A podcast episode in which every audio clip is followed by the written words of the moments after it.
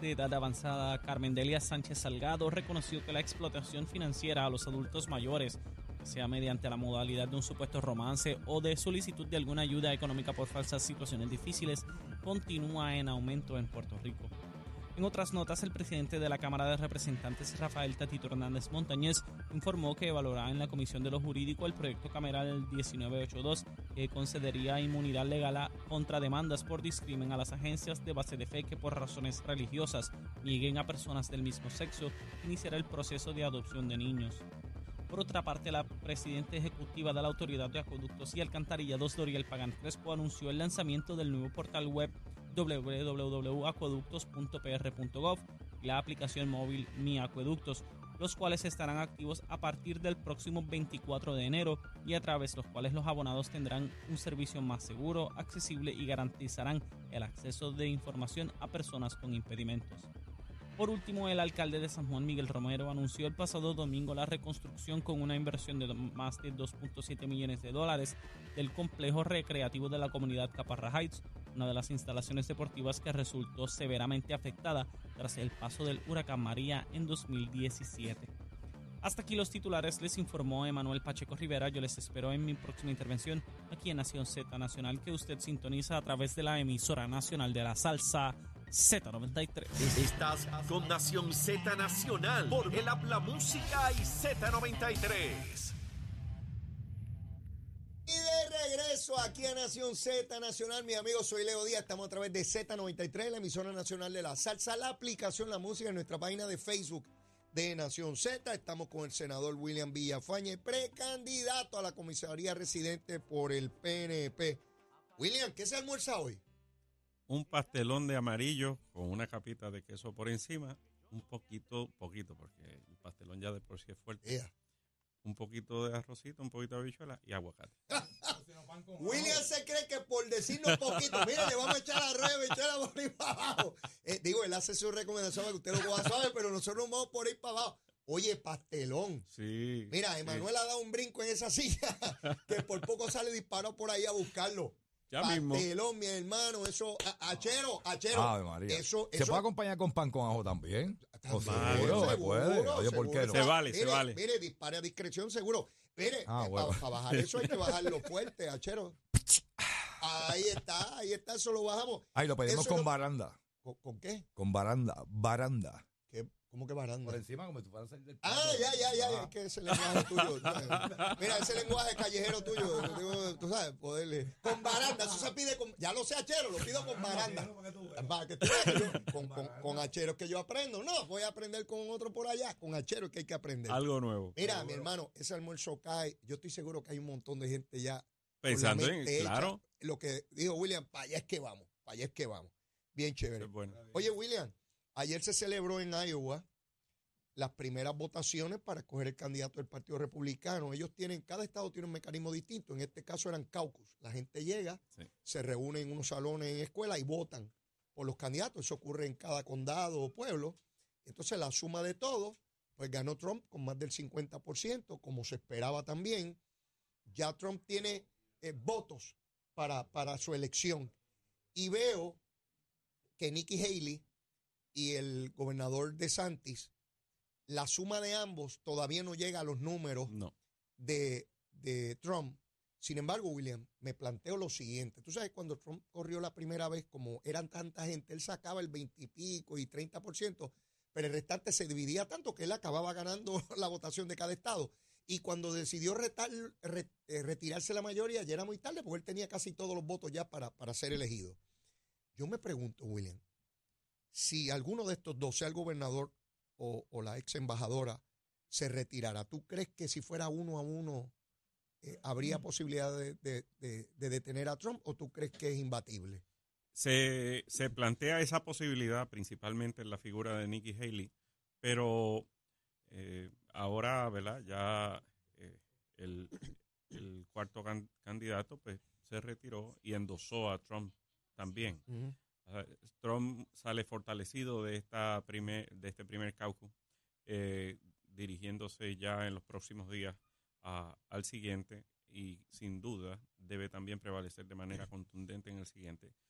En términos electorales, eh, Trump no debe tener abso- absolutamente ningún problema en agenciarse la candidatura.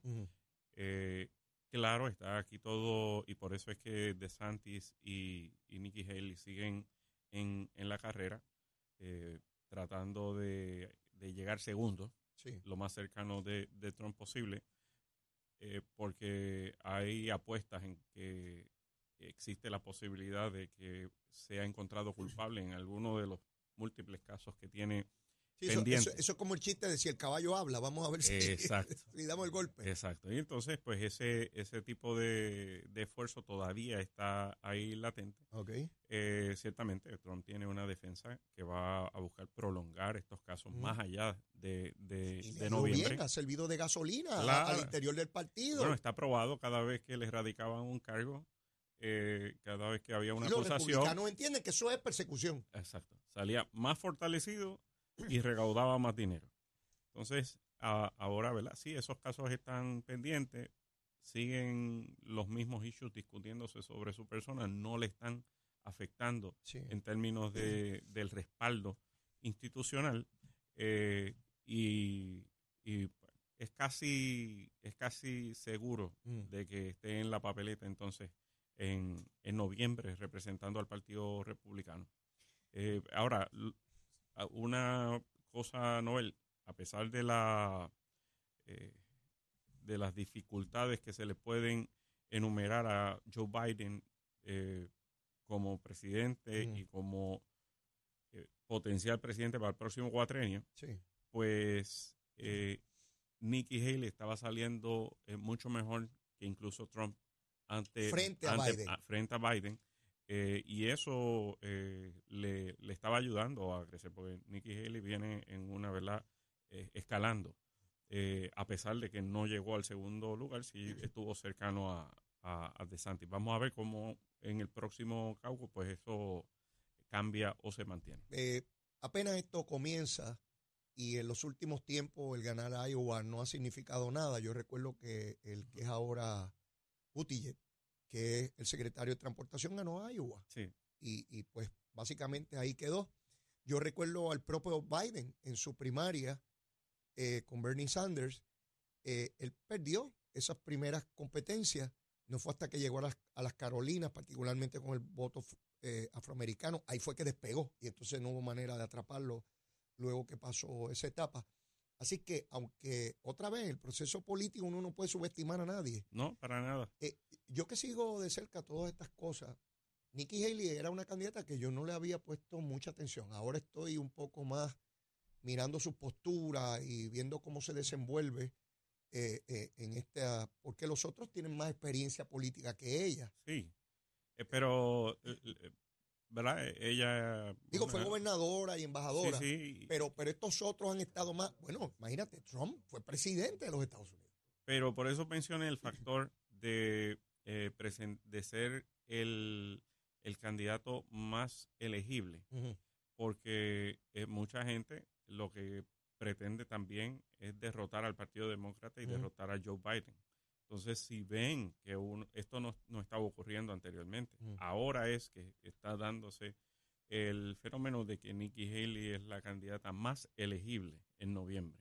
Entonces, eso le da fuerza a ella eh, como potencial candidato. Vamos a ver si realmente pudiera sobrepasar lo que es entonces la figura de, de, de Trump, eh, ¿verdad? Que en el, en el histórico eh, reciente está muy sólido en todos esos estados, ¿verdad? Que van a estar votando inicialmente. aún con todas las debilidades que uno pueda ver a, a- a Biden, particularmente en términos de, de su condición física y de aparente eh, deterioro, eh, porque no es mirarlo para que concluya el cuatrenio, es que son cuatro años más sobre Así eso, ¿verdad? Eh, pienso que tiene de su lado esa fuerza que probó ya electoralmente de detener a Trump. Sí, No es, no es que voten por mí porque creen que yo voy a hacer la gran cosa. no es un voto anti-Trump. Exacto. Si él puede replicar eso otra vez, no lo sé. No lo sé. Eh, ¿Verdad? Con, con todas las condiciones que se dan, porque aquí la campaña aún no comienza.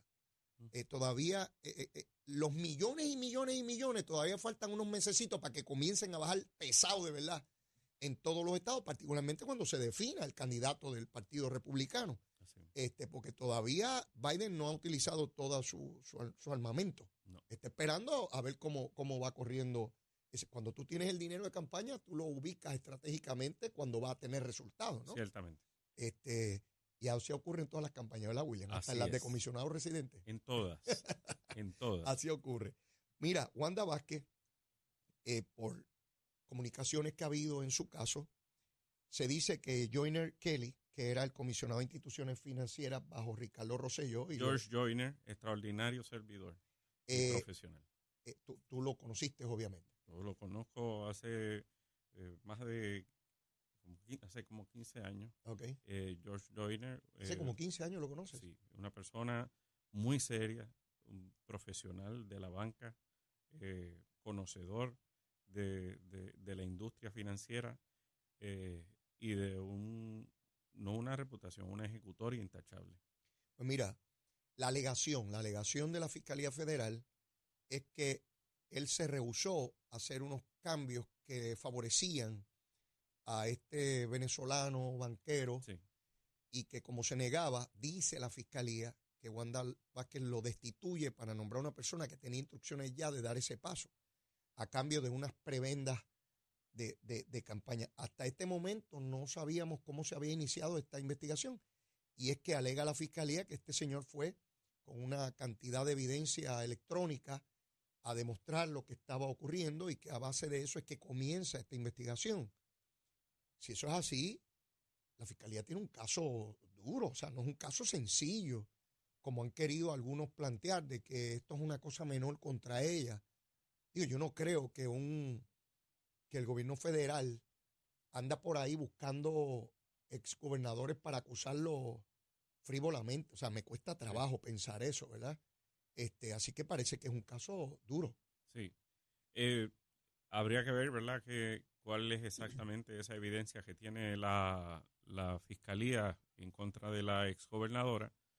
Pero lo que sí te puedo asegurar es que si George tomó la decisión de, de ir y presentar esa evidencia, pues eh, te- algo, algo malo sucedió, algo, Algo malo vio. algo viol- se violó en términos de, de la ley eh, que regula esta industria.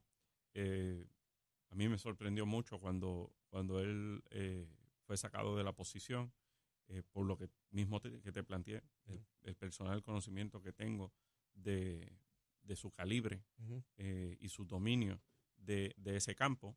Eh, y si Fiscalía Federal definitivamente acusar a un exgobernador no es, no es poca monta, es algo que tiene un gran reto a nivel público y si lo hicieron, bueno, pues están eh, pensando de que la información que tienen, la evidencia que tienen, pues es contundente. De Eso hecho- no lo sabremos hasta el día Claro. que, que De, haya un de hecho, cuando se va a dar ese tipo de acusación, la fiscalía aquí pide permiso al Departamento de Justicia Federal. ellos, ellos han expresado que sí, que, que es muy normal de que eso suceda. O sea, hay otros ojos que miran y se, Sí, como se aseguran de que en efecto esto tiene, tiene validez Exacto, y que eh, esto es algo que puede prevalecer más allá de dudas razonables, exacto, porque de otra manera no, no lo harían. exacto. Está el sedazo del, del gran jurado, pero cuando se trata de acusaciones de esta envergadura, pues tocan la puerta de Washington y le, le, le- como que le presentan, ¿verdad? Tenemos esto, eh, ¿qué tú crees? Y ese, ese revisor entonces le dice, sí, esto puedes hacerlo. Hoy el periódico El Nuevo Día entrevista a Robert Méndez, que es el asesor del gobernador en proyectos de infraestructura crítica. La primera persona que entrevistó a Robert que yo conozca en los medios de comunicación fue Leito Díaz. Lo tuve aquí hace dos semanas, lo conocí en una actividad, me explica lo que él hacía y me pareció importante que el pueblo de Puerto Rico supiese la complejidad para realizar un proyecto de reconstrucción por las normas y regulaciones federales. Y Robert Méndez está desde el GAR, COR 3 y ahora en Fortaleza, y ha vivido personalmente el trámite de todos los proyectos en Puerto Rico y tiene visibilidad de todos los proyectos. Estuvo una hora aquí conmigo el pasado este lunes no, ayer no, el, el anterior de la semana pasada. Y resulta que el nuevo día escucha a Leito Díaz también y decidieron entrevistarlo. Nunca lo habían entrevistado. Y hay una entrevista extensa hoy, e invito a que la lean, donde él da cuenta de gran parte de lo que me dijo aquí en el programa, de la complejidad de estos proyectos. Me hablaba William de todos los pasos que hay que seguir, de proyectos incluso que hay estudios ambientales, pero ya datan de mucho tiempo y te corre el riesgo de perder los fondos si inicias y de momento no había que actualizar esos estudios. Eso toma tiempo. La falta de, de contratistas por la cantidad. Lo, lo mismo que tú y yo hemos venido discutiendo aquí. Me dio ejemplos concretos. Por ejemplo, yo no sabía que es este gobierno, este gobierno el que logró que antes había que buscar quien diseñara y otro que construyera. Y el gobierno logró con FEMA un acuerdo para que en determinados proyectos el que diseña también construya y es así que se puede hacer el hospital de Vieques, Sí, porque si no estaríamos tiempo sin lograrlo. y, y, y muy bien, ¿verdad? Porque es bien complejo. Hay proyectos que son demasiado complejos. Hay proyectos que a veces se detienen meses porque no hay un arqueólogo que vaya a hacer una revisión del terreno a ese nivel. Eh, y, y hay escasez no solamente del que del que del, eh, del contratista, no solamente del albañil, el carpintero, eh, hay escasez de ingenieros para poder eh, trabajar con tanto proyecto y tanta obra. Hay múltiples proyectos esperando turnos. Sin embargo, a pesar de todo eso, ya, ya al día de hoy se han realizado miles de proyectos alrededor de todo Puerto Rico. Hay otros miles en proceso, pero ya al día de hoy hay miles de proyectos terminados. Eh, en, en gran parte son proyectos de reconstrucción. Eh, no estamos, sí hay proyectos nuevos, sí hay proyectos eh, grandes, de muy gran impacto, pero que toman un poco más de tiempo. Pero gran parte de la obra de reconstrucción eran obras que quedaron dañadas, que quedaron afectadas, destruidas y que hubo que reconstruir. Eh, y, pero es importante y ese es el trabajo ¿verdad? Que, se, que se ha comenzado a hacer de recordarle a la gente, mira, eso que está ahí, que ahora está de show, de paquete, nu- nuevecito, eso no estaba así hace uno, dos, tres años. O sea, eso quedó destruido y se, y se trabajó y ahora lo tienes de vuelta. Mira, William, en el fin de semana la comisionada residente y Ángel Cintrón plantearon que el gobernador, por una expresión que hizo de que ustedes me ayudan y yo los ayudo, que se refería a cuestiones políticas, ¿verdad? Y puramente política. Ellos plantean que es que el gobernador está intimidando a los funcionarios públicos de si no lo apoyan, no le dan los fondos. Yo te pregunto a ti, porque yo escuché a Miguel Romero ayer con Lenín diciendo que el gobernador es incapaz de eso y que el gobernador ayuda a todos los alcaldes de todos los partidos, incluyendo los del Partido Popular, y que no utiliza y no discrimina, desmintiendo a Ángel Cintrón.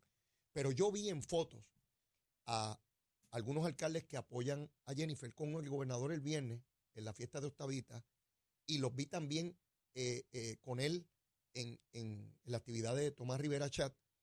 ¿Algún alcalde que apoya a Jennifer te ha dicho a ti, se ha quejado, te ha señalado o tú has visto o, o tú conoces de que el gobernador lo haya discriminado o no le haya dado fondos porque no lo apoya él? No, y, en el, y yo he compartido en gran parte de las obras precisamente que el gobernador este, se pasa i- inaugurando. Ajá. Eh, nosotros hemos visitado municipios populares, municipios populares, de donde, donde hay un alcalde popular. Y, y hemos estado compartiendo con el Pero alcalde de popular. los alcaldes del PNP, sea el de no, no. Bayamón, Rosacheli, la No, de Vega. Alta, el de Manatí el de Laja, te han dicho, tú has visto, alguien No. te ha comentado, ellos mismos te han señalado que los discriminan y no le dan recursos por no apoyar a Pedro ni, Pierluisi. ni PNP ni popular, ni PNP ni popular. Y, y es así porque no eh, se está discriminando.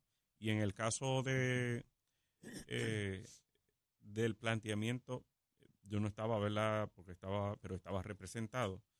El planteamiento se hace en el sentido de ayudarlos políticamente.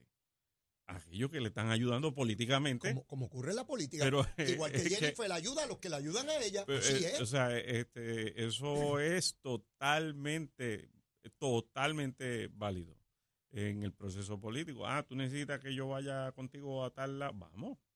Yo- A mí me, me llaman eh, cada rato, mira, te necesito para que vayas conmigo a una trulla, a una caminata, a un rally, a esto. Claro, vamos, él fue a mi actividad, una persona fue a mi actividad y eso. Mira, Sí, el ¿cómo- alcalde tal fue a tu actividad y te apoyó y, ahora te pide que tú vayas a los ¿Cómo pollos, no pues seguro que Pues tienes claro, que ir. claro. Él me ayudó, yo lo ayudo. Esa, esa es la Así dinámica. mismo lo explicó Miguel Romero. Pero es que es mismo, así. así Entonces, eh, de, de, tergiversar eso. mismo. Está duro, ¿verdad? de- no es que está, no es que está duro, es que Es falso. Es, es que es bien difícil que alguien allá fu- fuera te compre esa, esa teoría. Sí, sí. Es bien difícil, pierdes credibilidad cuando haces ese Así tipo de es, planteamiento. así mismo es. No, no. Tenemos que ir ya terminando el programa. William, te veo el martes de la semana entrante a ver qué otras cosas y qué otros desarrollos hay en campaña, en el gobierno. Hoy no te pregunté el Senado, te pregunto la semana que viene a ver si hay algún desarrollo. Hoy tenemos sesión, así que ah, bueno, allá. pues vamos a ver qué pasa. Claro William, sí. éxito. bendiciones para todos. Cuídese mucho. Bueno, y antes de terminar el programa, vamos a ver cómo está el tiempo y el tránsito y por dónde anda el monito de Santurce. Ese pájaro andaba por condado. Vamos con el que sabe, Manuel Pacheco. Buenos días Puerto Rico, soy Emanuel Pacheco Rivera con el informe sobre el tránsito. A esta hora de la mañana ya ha reducido el tapón en la mayoría de las carreteras principales del área metropolitana. Sin embargo, la autopista José de Diego se mantiene ligeramente congestionada desde Bucanán hasta el área de Atorrey en la salida hacia el Expreso Las Américas, así como la carretera número 2 en el cruce de la Virgencita y en Candelaria en Toa Baja y más adelante entre Santa Rosa y Caparra. También la 165 entre Cataño y Guaynabo en la intersección con la PR22, así como algunos tramos de la 176, 177 y la 199 en Cupey, y la autopista Luisa Ferré entre Montiedra y la zona del Centro Médico en Río Piedras y más al sur en Caguas, y por último la 30 desde la colindancia de Junco Sigurabo hasta la intersección con la 52 y la número 1.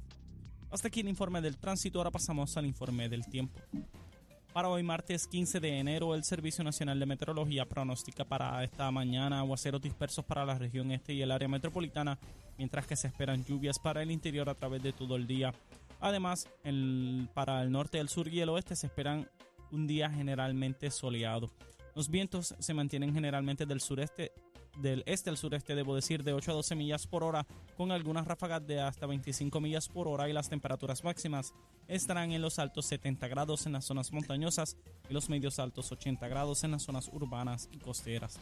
Hasta aquí el tiempo les informó Emanuel Pacheco Rivera. Yo les espero mañana en otra edición de Nación Z y Nación Z Nacional que usted sintoniza a través de la emisora nacional de la salsa Z.